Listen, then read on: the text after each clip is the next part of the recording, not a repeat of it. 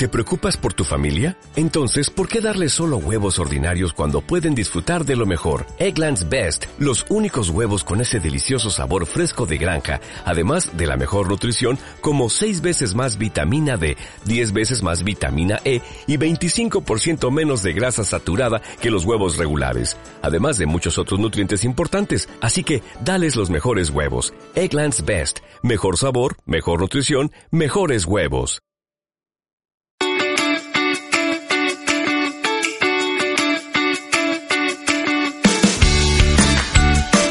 Bienvenidos a Cuidarte, un programa en el que te damos todos los recursos, formación e información para que puedas llevar una vida saludable, de un modo sencillo y con pequeños gestos que incorporar día a día. Porque creemos en la revolución de las pequeñas cosas y porque queremos ayudarte a tomar las riendas del estilo de vida que deseas. Soy Marta Reguero y hoy vamos a hablar de el perfeccionismo.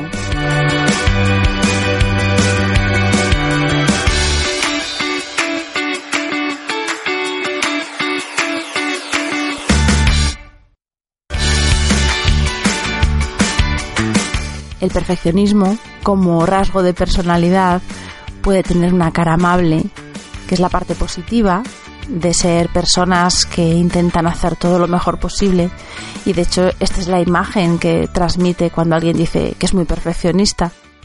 Nos imaginamos a una persona que no va a parar hasta conseguir el resultado que quiere, que va a ser muy exigente y sobre todo muy autoexigente y que no va a admitir ninguna cosa por debajo de ese umbral de calidad que se ha marcado. Esta parte positiva es frecuente cuando vamos a una entrevista de trabajo y nos preguntan eso de dinos tus tres peores defectos.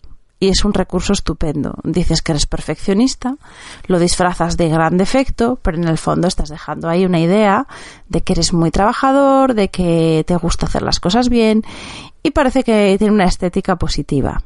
Sin embargo, el perfeccionismo, la personalidad con una tendencia a ser muy perfeccionista, no siempre tiene esta cara amable. Y sobre todo cuando poseemos una personalidad perfeccionista, desde luego lo que no hay es un gran espacio para el disfrute. A veces somos más conscientes, a veces somos menos.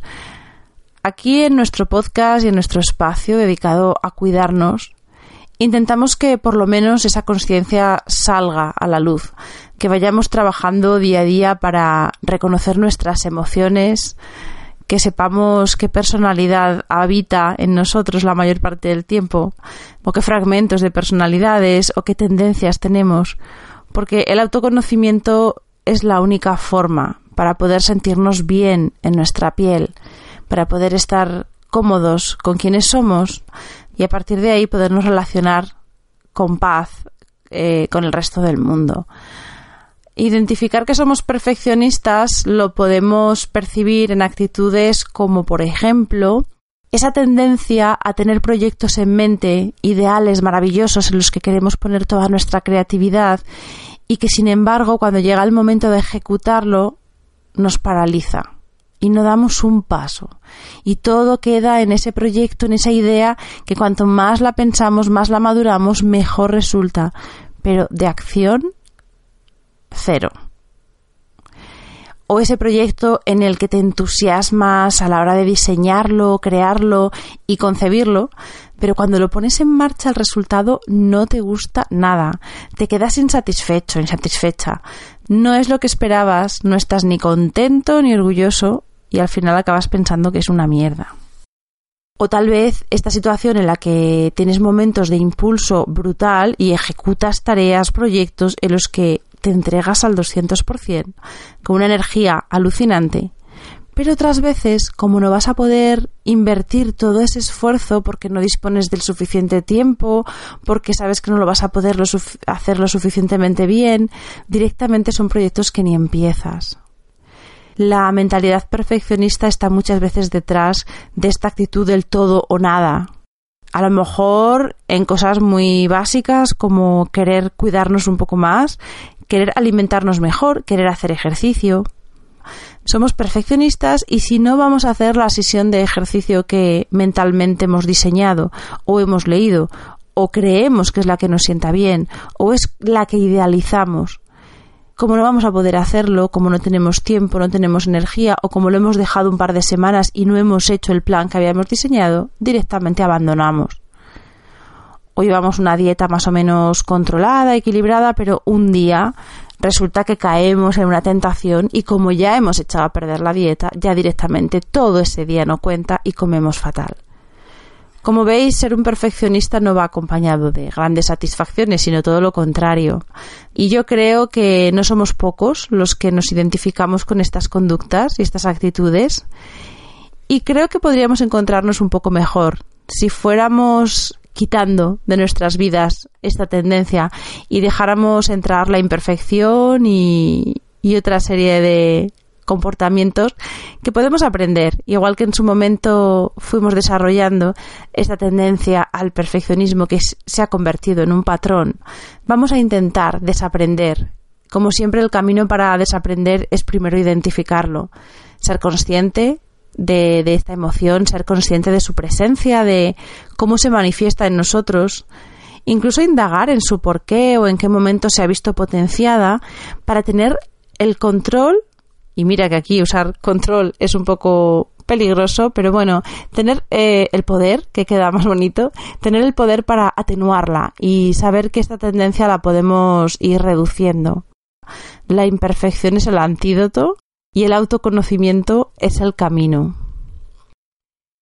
Yo me he estado documentando para hablar de perfeccionismo, porque claro, es algo que no necesariamente es patológico. Es cierto que los textos de psicología sí lo abordan cuando ya es una limitación importante y cuando ya aporta carencias importantes en, las relaciones personales, pero yo realmente cuando intento estudiar este tipo de emociones y las intento comprender y sobre todo intento hacer mi propio proceso de autoconocimiento para, para saber qué papel tienen en mi vida y cómo enfrentarme a ellas, me he encontrado con, pues eso, con material muy científico, material muy centrado en la patología y poquito material centrado en algo más llevadero, en esas dosis de perfeccionismo que podemos identificar en nuestra conducta de cada día. Pero sí es verdad que a la hora de estudiar el perfeccionismo en esta pequeña dosis de la que nos vamos a ocupar hoy, he identificado, he encontrado información sobre, primero sobre el origen y ahí ya empieza el debate, porque en esto de las emociones ya sabéis que no hay nada lineal. Y eso es lo interesante y lo apasionante, que podemos debatir y tener diferentes puntos de vista. En algunos casos hablan del perfeccionismo como una tendencia de la propia personalidad casi desde el momento que nacemos. Casi sería como que el perfeccionismo se hereda.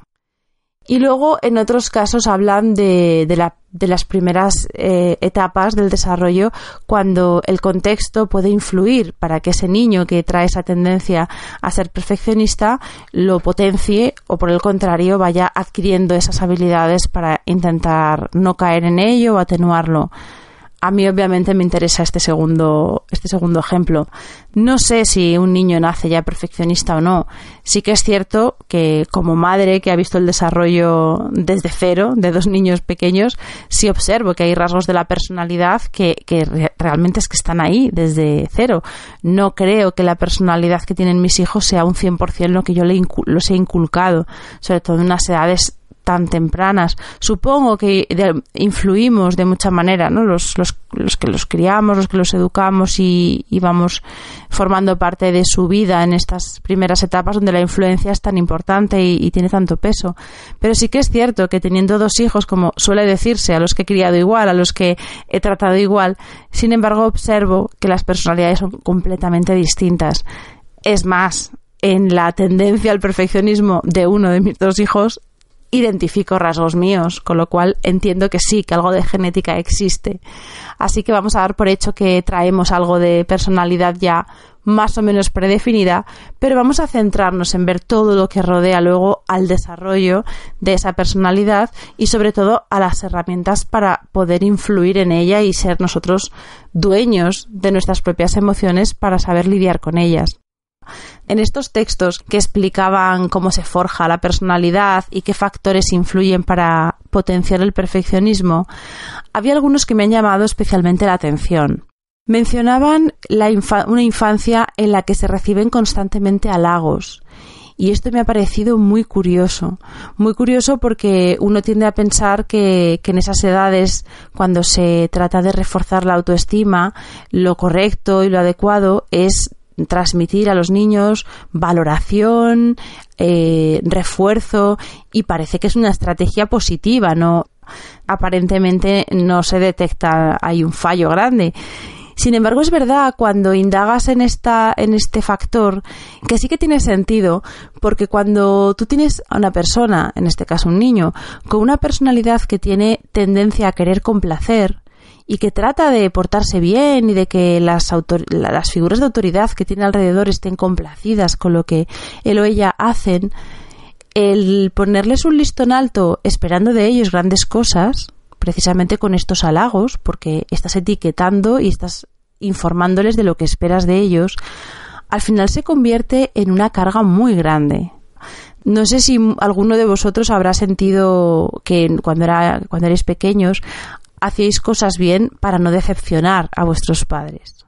No sé si habéis vivido también esta, esta sensación de carga, de, que estas etiquetas o halagos al final son un lastre, porque casi prefieres mm, que, esperen de ti cosas normales, porque si tienes que ser el gran músico o el gran deportista, esos padres que a lo mejor refuerzan tanto a su hijo, juegas genial al fútbol, haces fantástico, eres el mejor, madre mía, mm, qué responsabilidad, porque es que yo quiero jugar al fútbol mal o, por lo menos poder tener permiso para en algún momento no ser esa gran figura. A lo mejor no lo soy nunca, soy un niño que juega al fútbol y que disfruta con ello, pero, pero si no soy el gran portero o el gran delantero que, que mis padres están diciéndome todo el día, ¿no? Este factor que supone el recibir constantemente halagos se contrapone con otro factor que también está presente en esta personalidad excesivamente perfeccionista, que es justo lo contrario, una infancia en la que se reciban excesivas críticas. Y bueno, esto es más obvio, eh, aquí lo entendemos mejor, pero al final no es algo tan diferente, porque lo que estamos viendo es que son conductas, personalidades eh, que se están forjando poniendo la valoración de lo que son en algo externo, sea por un halago que te establece una meta, un listón al que llegar, o sea por una crítica que te está haciendo ver que lo que haces no es suficiente, el sujeto que está haciendo esa valoración es alguien externo a ti y las razones por las que está estableciendo esa vara de medir, ese nivel que tú alcanzas, es algo externo, son tus actos y son tus logros. Así que mm, entiendo que estos dos factores en realidad son casi el mismo factor que podíamos definir con, con esta idea, la idea de poner fuera la valoración y, poner en cosas externas aquellos aspectos que van a influir en esa valoración. También en este mismo saco podíamos meter las comparaciones, que es otro de los factores que se citan para personalidades excesivamente perfeccionistas. Si te han puesto un, listón alto porque tienes hermanos mayores, porque tu padre es una figura mm, destacada en algo y tienes que estar a su altura, yo, por ejemplo, aquí sí veo matices. Eh, las comparaciones, si tú no tienes esta personalidad perfeccionista, las comparaciones no te van a afectar igual. Quiero decir, las comparaciones te podrán ser un lastre y podrán ser una gran molestia y podrán traerte bastante sensación de insuficiencia que podrá dar lugar a otra serie de limitaciones o conductas algo alteradas y sobre todo a no estar bien en tu pellejo pero las comparaciones para mí tienen ese matiz distinto porque ya se trata de bueno pues de, de, querer ser mejor que otro de querer ser por lo menos igual que otro pero no necesariamente es esta lucha personal con uno mismo por la perfección que es al final lo que identifica este tipo de actitud con la que yo introducía el tema y más o menos donde yo identifico que está la personalidad perfeccionista que es la que yo quería abordar hoy y charlar con vosotros para que me dierais vuestra opinión. A todos estos factores también le añaden otro que es una constante en muchos, en muchos temas emocionales, que es la baja autoestima. Y yo en este punto también inicio debate y también voy a cuestionar, por lo menos la tendencia a hablar de ello de esa manera. Yo le cambiaría el matiz al concepto y no hablaría de baja autoestima, sino que quizá hablaría más de una autoestima superficial frente a una autoestima profunda. Porque yo creo que no se trata tanto de la cantidad de valor que nos otorgamos a nosotros mismos, sino de establecer o de identificar en función de qué establecemos este valor. Es decir, hay gente perfeccionista que tiene un alto concepto de sí mismo. De hecho, no se pueden permitir el lujo de hacer algo peor de lo que esperan porque ellos sí saben que lo hacen bien y sí saben que tienen capacidades altas. Con lo cual no estamos ante una persona que tenga baja autoestima. ¿Será que se complica el asunto y será que hay elementos que distorsionan esa autoestima? Pero yo conozco a personas perfeccionistas con una autoestima muy alta. ¿Dónde está entonces el matiz o dónde yo encuentro que hay un matiz interesante? En esto que yo trataba de definir como autoestima superficial o autoestima profunda, lo que pongo el foco es precisamente si la autoestima surge de entender y aceptar quiénes somos, sin más, de manera incondicional, de manera sólida. Sería como nuestra raíz o la raíz de nuestra personalidad. De esta manera, si nosotros eh, nos valoramos de manera independiente a los resultados, nuestra autoestima nos, nos puede sostener y nos da esta base firme sobre la que luego ya situamos el resto de emociones o valoraciones personales. Pero si la autoestima que tenemos, aunque sea muy alta, depende de elementos externos, una meta, un halago, como decíamos antes, una valoración, un objetivo que puede ser cambiante, al final no tenemos una raíz profunda, tenemos una raíz que está situada muy en la superficie y por lo tanto no nos sostiene. En cuanto nos movemos, oscilamos y caemos en función de todo lo que vaya cambiando. Eh, no sé si alguno practicáis yoga o algún tipo de meditación. Es posible que hayáis manejado este concepto de estabilidad relacionado con el punto de vista, con, con la capacidad para observar. Y es una herramienta o es una idea que conecta con esto que yo trato de de diferenciar en el concepto de autoestima. Incluso aquí podríamos hablar de la diferencia entre autoestima y el ego. Bueno, nos daría yo creo que hay para, para un tema para que profundizáramos más y, le diéramos vueltas. Pero bueno, quedándonos solo en este, en esta anécdota del yoga, que sabéis que es algo que me gusta siempre traer aquí a, a las reflexiones y, a, y al diálogo. En el yoga, en, yoga y en meditación sí que hablamos mucho, sobre todo cuando vamos entrando en actitudes meditativas, de este concepto de estabilidad que surge al llegar a ocupar el lugar desde el que observamos. Es un lugar que no cambia, es el lugar donde nos encontramos con lo que somos, un punto de estabilidad. Como yo decía antes, es la raíz y es nuestra esencia. Cuando alcanzamos esta posición de observadores, podemos percibir todo lo que a nuestro alrededor cambia. Nuestras emociones, nuestros estados de ánimo, nuestro movimiento, nuestra agitación, nuestra calma, sin llegar a identificarnos con todo eso. Porque todo esto es cambiante y forma parte de lo que podemos observar. Y una vez que observamos podemos aceptar, modificar, quedarnos con ello o dejarlo ir. Cuando he estado leyendo sobre perfeccionismo, me he acordado de un libro que comenté aquí en, unos en un episodio dedicado a hacer reseñas hace unos cuantos capítulos, y es el libro de Wabi Sabi de Tomás Navarro. Yo lo vuelvo a recomendar porque es un libro que, que habla precisamente del perfeccionismo y de ir dejando que la imperfección se vaya incorporando a nuestras vidas. El concepto Wabi Sabi es un concepto japonés que habla de la belleza que hay en la imperfección. Y tomando ese concepto, pues el autor nos va haciendo un repaso y nos va poniendo situaciones muy cotidianas, pero además con, con mucho sentido común, para que no estemos obsesionados con la perfección, sobre todo entendiendo que perfecto no va a haber nada.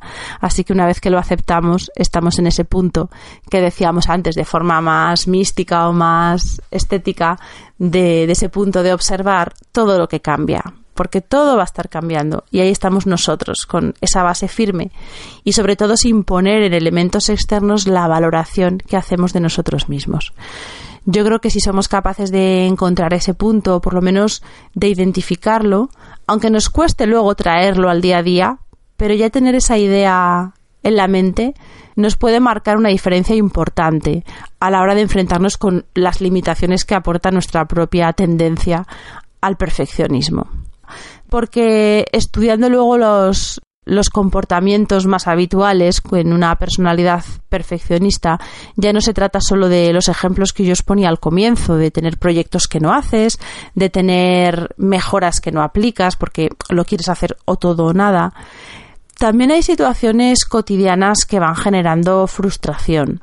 La insatisfacción es una de las constantes de las personas perfeccionistas y es ahí donde no encuentran, donde no van a encontrar y donde tenemos el mayor límite porque ese perfeccionismo no te deja alcanzar el disfrute de las cosas que haces. Y solamente por eso merece la pena darle una vuelta y analizarlo y observarlo para, para ver qué partes de esa tendencia podemos cambiar.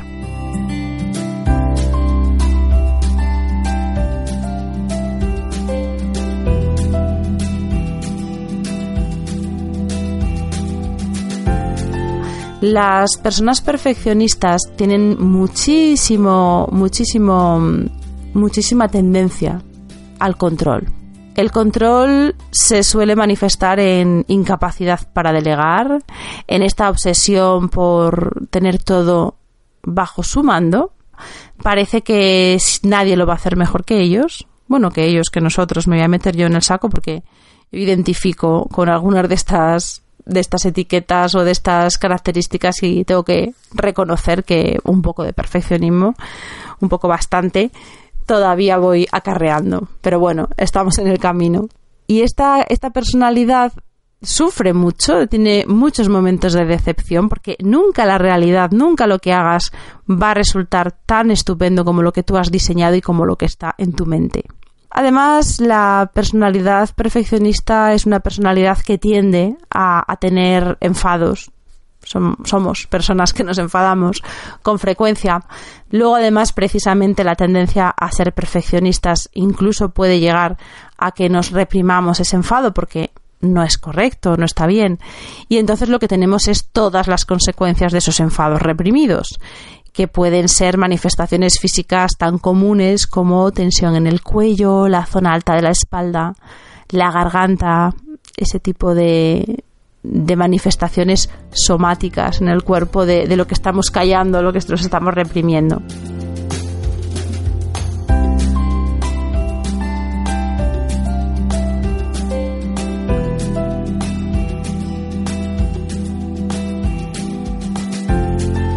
Para solucionar esto, para buscar cómo trabajarlo, eh, la verdad es que los secretos en el tema emocional mm, pasan por, por, los mismos caminos.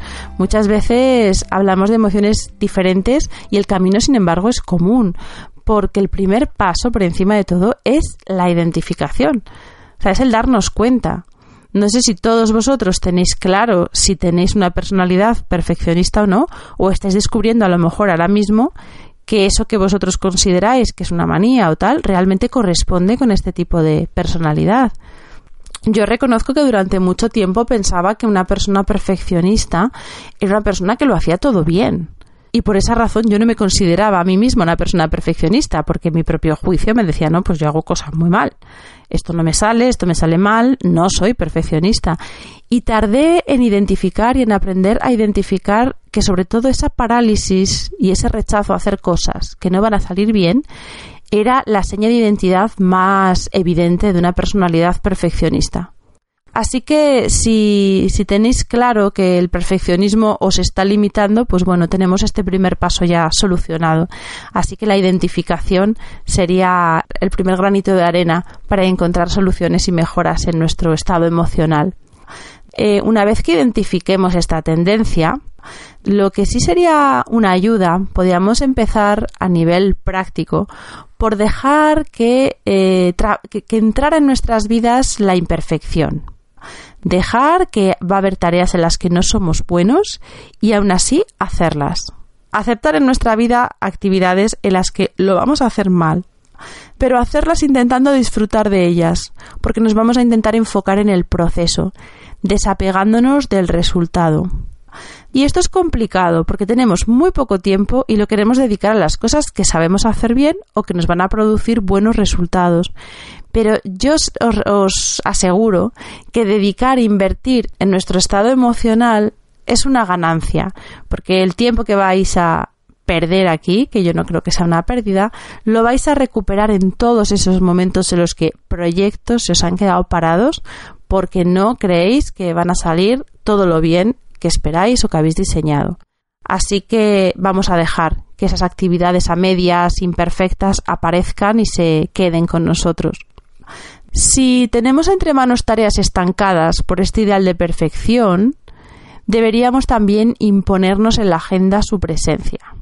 Por ejemplo, este deseo de comer mejor, de cuidarnos más o de hacer ejercicio. Bueno, pues voy a dejar que mi agenda esté desde ya. No voy a esperar al día 1 de enero para hacer mi, para hacer mi plan de buena alimentación o de, o de ejercicio semanal voy a empezar desde ya a hacerlo y a lo mejor descubro que no soy capaz de todas las semanas salir a correr y resulta que acumulo dos semanas en las que no salgo.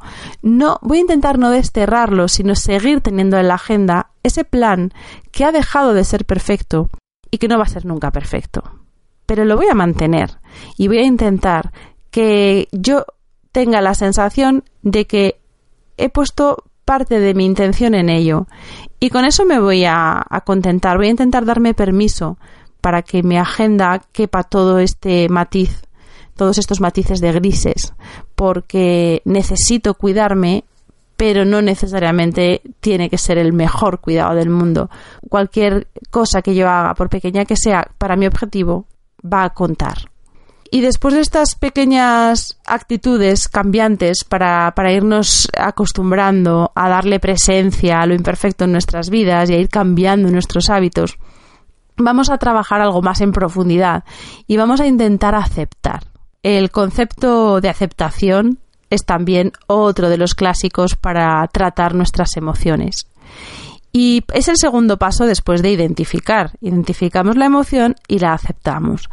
Aceptar no significa resignarse, ni dejar de intentar esforzarnos por hacer las cosas mejor o por mejorar, sino que aceptar tiene un componente muy amplio de comprensión, porque para aceptar tenemos primero que observar sin juzgar, observar lo que cambia y situarnos en el lugar del que observa. Una vez que observamos, elegimos si queremos actuar sobre eso que estamos observando y tomamos una decisión consciente y sobre todo ecuánime desde un estado emocional en el que no estamos influidos por los matices del momento.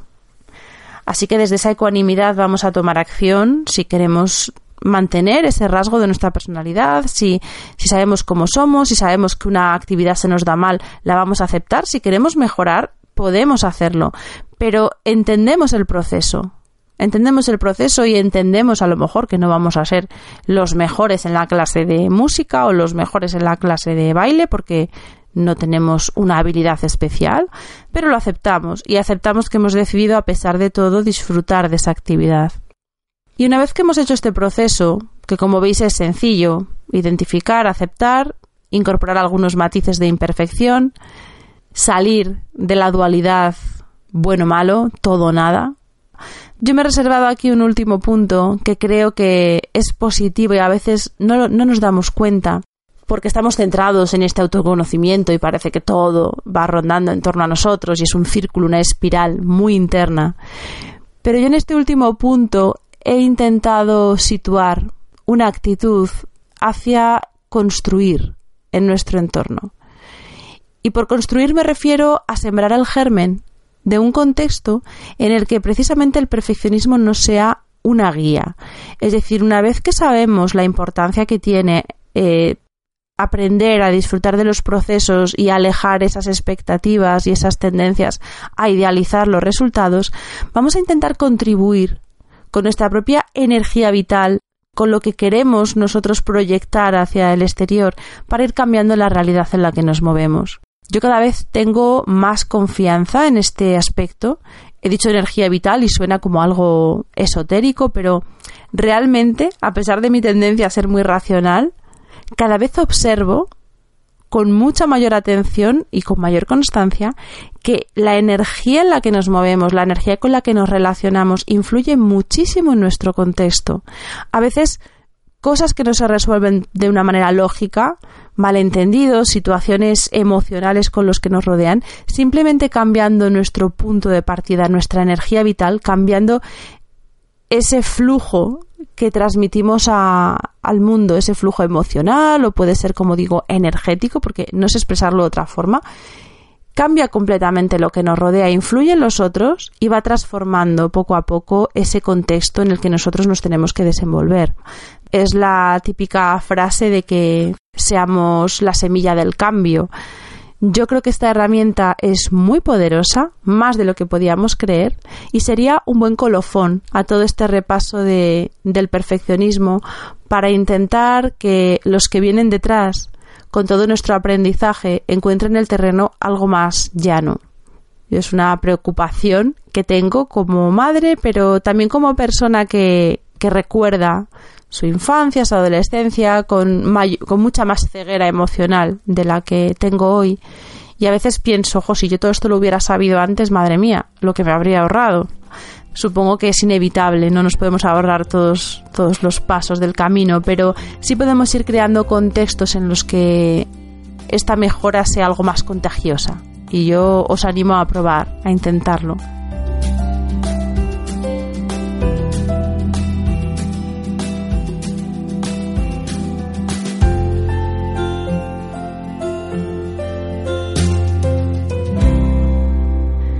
Así que bueno, hasta aquí el episodio de esta semana.